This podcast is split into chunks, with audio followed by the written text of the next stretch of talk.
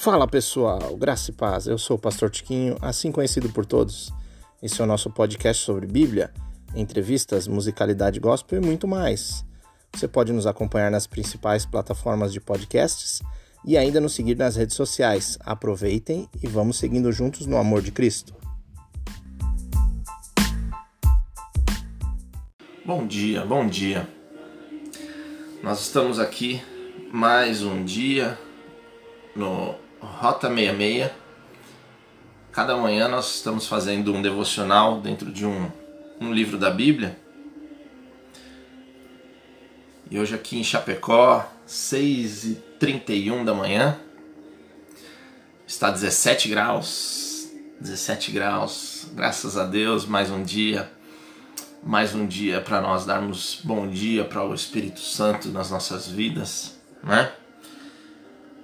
Aquele que vai nos ajudar, nos guiar uh, e não nos vai, vai nos deixar só nunca, né? Graças a Deus. Estou aqui com um texto de números, mas queria saber se você já preparou seu café da manhã aí, já está se preparando para ir para o trabalho. Alguns pais preparando os filhos para ir para a escola, né? Alguns amigos que vão nos assistir também, que estão nos acompanhando, estão em outros lugares, não, não é de manhã cedo, mas já é bem tarde, né? Mas Deus seja louvado. Eu quero hoje ministrar em Números capítulo 14.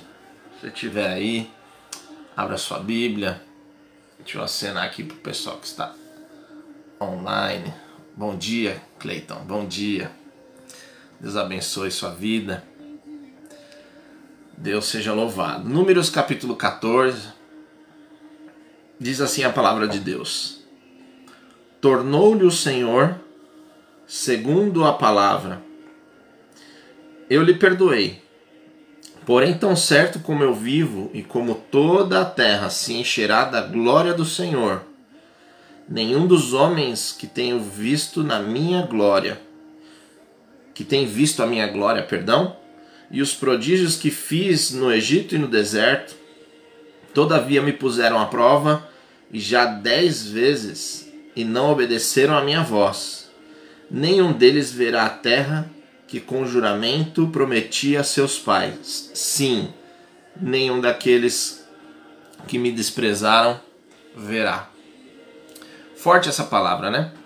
Quero situar os irmãos por que, que Deus ah, deu essa palavra para o povo de Israel ali no deserto? Os hebreus, na verdade, né? Ah, vocês, se vocês lerem os textos anteriores, vocês vão perceber que está contando a história do povo no deserto, depois que eles saíram do Egito, depois que eles viram sinais, maravilhas, prodígios, Deus manda dez pragas, Deus ah, abre o mar, aquele povo atravessa. Eles não têm como comer, não tem como comprar nada no deserto, eram milhões de pessoas ali no deserto. E Deus todos os dias mandava o maná, que era uma espécie de um pão que caía do céu, mais ou menos isso. E eles se alimentavam daquilo e passou o, o tempo, o povo começou a reclamar que não queria mais comer aquilo porque lá no Egito as comidas eram melhores, tinha carne, tinha outros legumes. E Deus ah, manda para eles codornizes, é como se fossem umas codornas mesmo.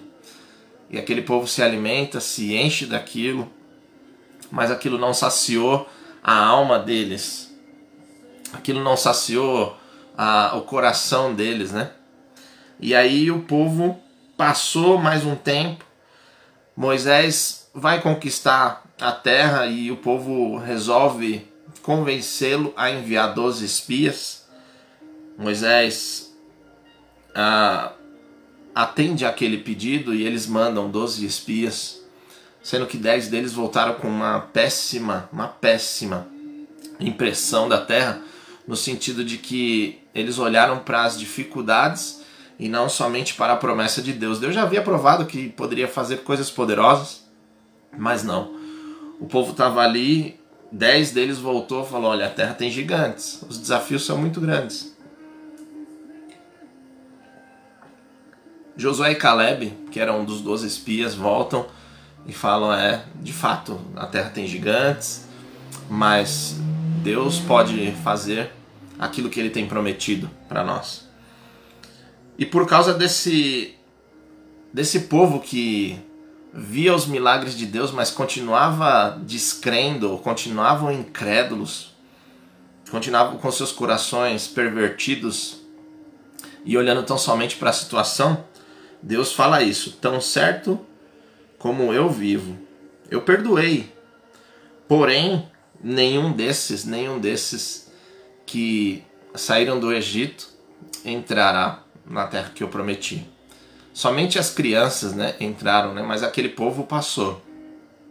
40 anos naquele deserto e pereceu aquela geração.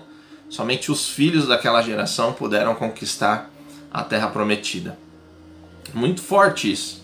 É muito é muito importante a gente olhar que Deus, ele é um Deus amoroso, é um Deus que nos abençoa, é um Deus que nos ama, é um Deus misericordioso, mas a Bíblia vai dizer que a fé, a fé é o firme fundamento, né? Daquelas coisas que nós não vemos, mas nós esperamos. E sem fé é impossível agradar a Deus. Sem fé é impossível agradar a Deus. E esse povo incrédulo pereceu no deserto. Porque mesmo que Deus desse a terra prometida para eles, lá eles encontrariam gigantes e eles murmurariam adiante.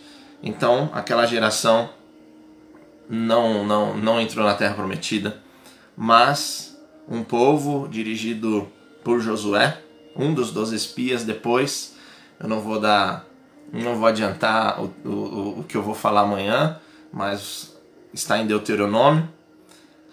E é de fato Deus cumpriu essa promessa. Então isso fica como lição para as nossas vidas. Deus já provou para nós quão grandioso e quão poderoso Ele é. Deus pode fazer todas as coisas. Mas olhando para esse texto, nós podemos dizer que talvez a nossa geração, a nossa geração está passando por um momento de punição pela sua incredulidade, talvez a nossa geração esteja passando por, por, por dificuldades justamente porque não olharam lá atrás para o Deus que pode fazer todas as coisas, não confiaram no Senhor, murmuraram contra Deus, murmuraram contra as bênçãos do Senhor.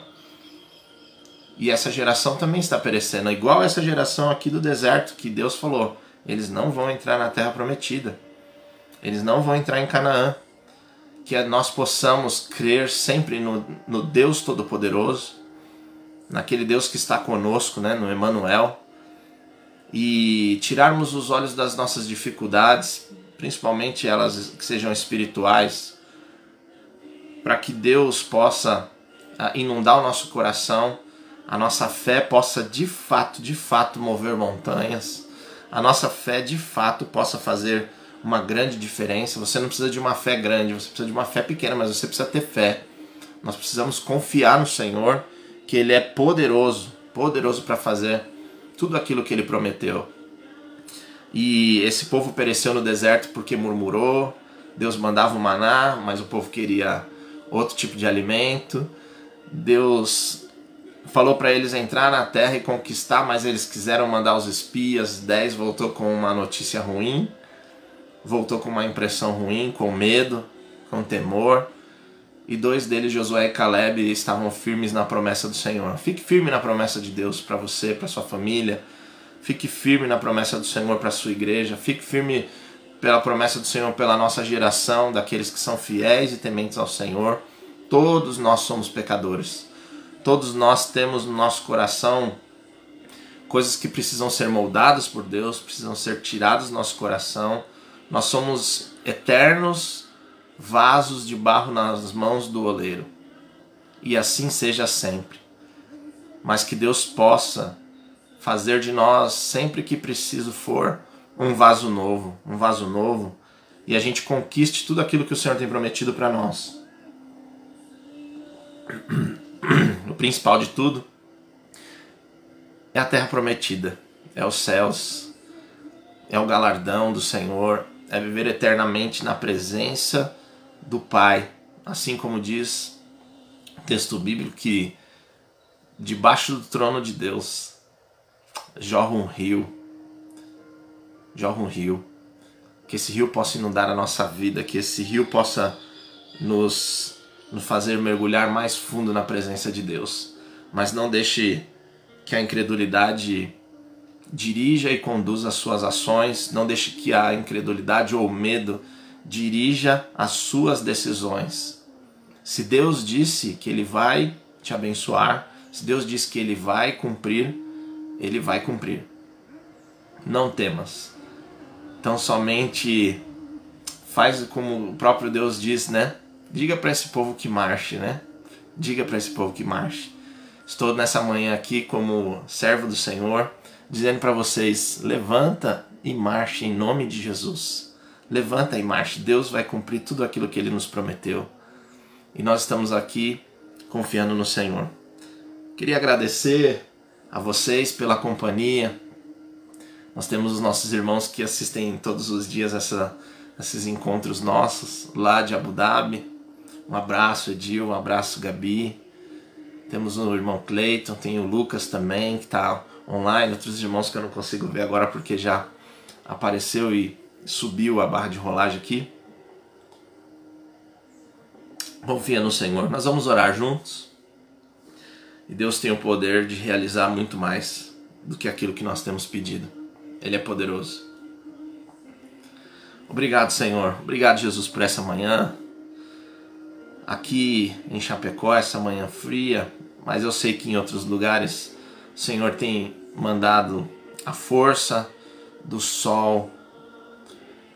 Mas o Senhor, mais do que sentirmos calor ou frio, o Senhor tem enviado para nós o teu Santo Espírito, Senhor, e a tua palavra que aquece o nosso coração, Senhor.